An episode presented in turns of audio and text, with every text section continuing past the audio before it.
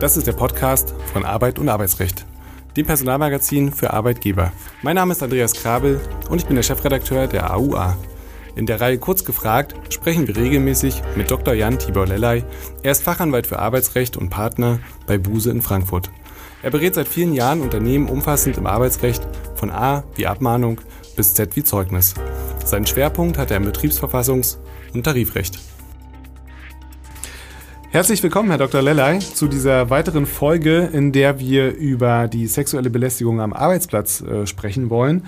Ähm, das Hashtag MeToo ist ja vielleicht sogar schon so ein bisschen in Vergessenheit geraten. Was wir jetzt beobachten können, ist, dass sich die Büros wieder füllen werden und ähm, mit den quasi zurückkehrenden Mitarbeitern kehren natürlich auch alte Probleme an den Arbeitsplatz zurück. Die Fälle sexueller Belästigung werden vermutlich wieder zunehmen und da steigen wir ganz klassisch wie immer einmal ein. Ähm, wie ist der Begriff eigentlich definiert? Ähm, welche Tatbestandsmerkmale müssen da eigentlich erfüllt sein? Absolut richtig. Die Zeit des Social Distancing geht ja, hoffen wir alle jetzt endgültig oder zumindest Step by Step dem Ende entgegen, wieder zurück in die Büros. Da kommt man sich dann auch äh, wieder näher und manchmal eben auch in einer Art und Weise, die das äh, nicht so erwünscht ist. Und der Gesetzgeber hat es ja tatsächlich in dem Paragraphen 3 Absatz 4 AGG äh, definiert als äh, sexuelle Belästigung. Und äh, da geht es letztendlich immer darum, äh, dass es ähm, Menschen am Arbeitsplatz gibt, die mit Handlungen konfrontiert werden, die eine gewisse sexuelle Konnotation haben. Das kann äh, von schnellen Berührungen gehen, das kann einfach nur verbale Bemerkungen sein, das kann aber auch wirklich schon äh, massive körperliche Berührungen sein. Und wenn das unerwünscht ist, und so ist es eben in dem Paragraphen 3 Absatz 4 AGG definiert, dann kann das eine sexuelle Belästigung sein und dann ist es letztendlich auch immer ein Diskriminierungstatbestand. Und jetzt kommen wir zu dem eigentlich spannenden Feld, nämlich ähm, der Frage, welche Probleme diese Definition eigentlich aufwirft, wobei die ein bisschen provokant ist, weil natürlich wirft jede Definition ähm, Probleme aus in den Grauzonen. Können Sie da ein paar Beispiele nennen? Ja, das ist etwas, was vielen äh, Personalverantwortlichen immer wieder Kopfzerbrechen bereitet. Ähm, die Definition hat per se eben ein starkes subjektives Element. Da kommt es äh, zum Beispiel auch so etwas an, was das Gesetz ja sagt, unerwünscht. Ähm, und was ist denn überhaupt schon ähm, eine sexuelle, äh, ein sexueller Bezug in einem solchen äh, Verhalten? Und da ganz richtig, wie Sie sagen, Herr Krabel, sind es die Grauzonen, die Probleme bereiten. Äh, jeder ähm, ist sich darüber im Klaren, dass äh, eine Berührung äh, in, in einer bestimmten Körperzone einen sexuellen Bezug hat. Aber wie ist es zum Beispiel mit einer Bemerkung, die gemacht wird? Äh, wie ist es zum Beispiel mit einem Witz, der erzählt wird? Oder wie ist es zum Beispiel auch, ganz klassischer Fall, mit Dingen, die per E-Mail an einem Kollegen, eine Kollege weitergeleitet werden? Ein Bild, vielleicht sogar nur ein Comicbild. Das sind alles Grauzonen, wo eben teilweise das subjektive Empfinden der Beteiligten eine ganz, ganz große Rolle spielt. Also man hat eben wie so häufig hier den grauen Bereich und der ist ganz besonders ausgeprägt in Schwierigkeiten auch in der Praxis in den Griff zu bekommen. Viel hängt von dem persönlichen Empfinden ab und auch von der allgemeinen Befindlichkeit, von der allgemeinen Atmosphäre am Arbeitsplatz. Das ist prima, dass Sie das ansprechen, denn bei der Frage nach, nach dem Erlaubtsein oder was erlaubt ist, spielt sicherlich natürlich auch eine Rolle, in welchem Unternehmen ich mich befinde. Wie ist die Unternehmenskultur? Ähm, sitze ich in einem Büro? Bin ich in einer klassischen Autoschrauberwerkstatt, wo klassischerweise nur äh, Männer arbeiten? Ich will mich jetzt nicht zu weit aus dem Fenster lehnen. Ähm, aber wie, wie sieht's da aus? Macht beispielsweise in einem Unternehmen ein Code of Conduct äh, Sinn oder irgendwelche Policies, die äh, niedergeschrieben werden?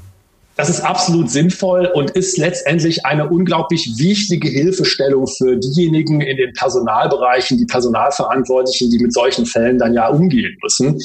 Völlig richtig. Es ist eben letztendlich so, was ist in dem Unternehmen üblich? Und da gibt es die ganze Bandbreite. Sie haben es schon angesprochen, ähm, mehr in dem, wie man das so nennt, Blue-Color-Bereich, also wo handwerklich gearbeitet wird, äh, wo vielleicht ein etwas derberer Umgangston herrscht. Ein extremer Fall oder ein extremes Beispiel war ja früher immer auf dem Bau, nicht? Da ist eben, da herrschen andere Regeln als zum Beispiel in einer Werbeagentur oder vielleicht in einer Versicherung oder in einer Bank.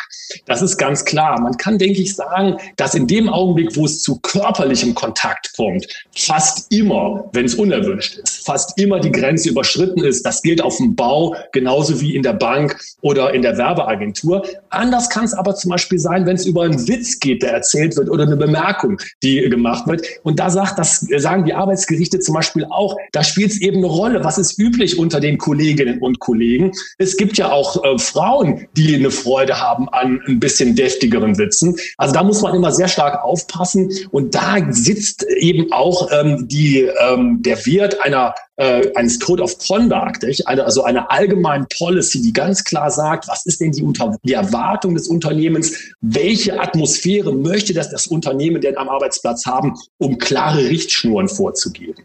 Wenn wir jetzt eine Führungskraft haben oder einen Vorgesetzten, dem ein Vorwurf bekannt wird, ähm, wie hat er zu reagieren? Beziehungsweise ist es ähnlich einem Compliance-Management-System ähm, empfehlenswert, einen Mechanismus zu etablieren, eine Meldestelle? Ist das vielleicht sogar Pflicht? Also was, was tut man da als Unternehmen eigentlich? Absolut. Der, äh, die Fälle von MeToo, von sexueller Belästigung am Arbeitsplatz sind mittlerweile, man kann es fast sagen, leider klassische Compliance-Fälle. Das heißt, die unterfallen der entsprechenden Compliance-Kultur und auch der entsprechenden Compliance-Reaktionskultur im Unternehmen. Die müssen wie ein Compliance-Fall behandelt werden mit Stellungnahme des Betroffenen oder der Betroffenen, ähm, mit Ermittlung des Sachverhalts, mit möglicherweise Einbindung des Betriebsrates und, und, und. Also da läuft das gesamte Programm der Compliance-Ermittlung ähm, ab. Da gibt es also keinen Unterschied ähm, die, ähm, die Frage ist dann im Unternehmen, hat man da eine Meldestelle schon etabliert? Gesetzlich verpflichtet ist es nicht. Ähm, der Hinweisgeberschutz spielt da ja auch, wenn überhaupt, nur eine indirekte Rolle. Ich kann aber sagen, gut aufgestelltes Unternehmen stellt das sicher alleine schon nur, um zu verhindern, dass da Dinge unter den Teppich gekehrt werden oder in eine Richtung laufen, die das Management ja gar nicht haben möchte. Lassen Sie uns doch mal ganz exemplarisch durchgehen, wie so ein Fall ablaufen könnte. Also da kommt jetzt jemand zur Führungskraft und sagt, ähm, mir ist dies oder jenes passiert. Ähm, was passiert dann idealerweise? Und ähm, da würde ich den Schwerpunkt so ein bisschen setzen, das finde ich am spannendsten. Ähm, wie geschieht eigentlich eine Anhörung? Ja, der ganz, ganz wichtige erste Schritt ist ja der, dass überhaupt jemand als Ansprechpartner zur Verfügung steht und dann ist es auch genauso wichtig, dass die Dinge, die da ähm, an die Führungskraft oder an den Ansprechpartner, die Ansprechpartnerin herangetragen werden, dass die erstmal vertraulich behandelt werden. Dann muss der Sachverhalt ermittelt werden. Wie geschieht das? Der geschieht dadurch, dass man erstmal sich denjenigen oder diejenigen anhört, die den Vortrag da halten, die sagen, das und das ist passiert. Das Ganze wird auch schriftlich festgehalten. Ganz, ganz wichtig, um da konkret auch den Tatsacheninhalt ähm, beurteilen zu können. Und dann ähm, wird es regelmäßig so sein, dass man eine Liste von Beteiligten, und zwar nach Beteiligten des Vorfalls und möglichen Zeugen getrennt, erstellt und die dann mit einer gewissen Akribie auch, fast schon wie kriminalistische Akribie zu nennen, abarbeitet. Und regelmäßig ist es da so, und das ähm, ist letztendlich, was aus dieser allgemeinen, aus den allgemeinen Grundsätzen von Vernehmungen folgt, der oder die Beschuldigte, die werden immer ganz zum Schluss angehört oder eingebunden, nämlich dann, wenn das Unternehmen nach Möglichkeit den gesamten Sachverhalt schon kennt.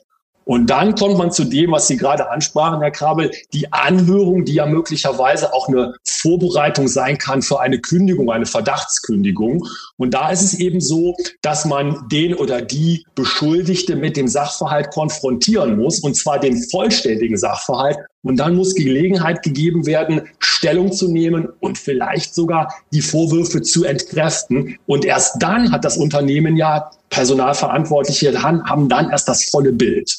Was halten Sie davon, klare Kante zu zeigen in so einem solchen Fall? Also das ist ja der Klassiker, dass man, dass man sagt, ähm, wir wollen hier ein Exempel statuieren, wir werden jetzt ähm, in Anführungszeichen mal härter durchgreifen, als es vielleicht möglicherweise notwendig ist, um einfach zu sagen, das wird hier nicht toleriert.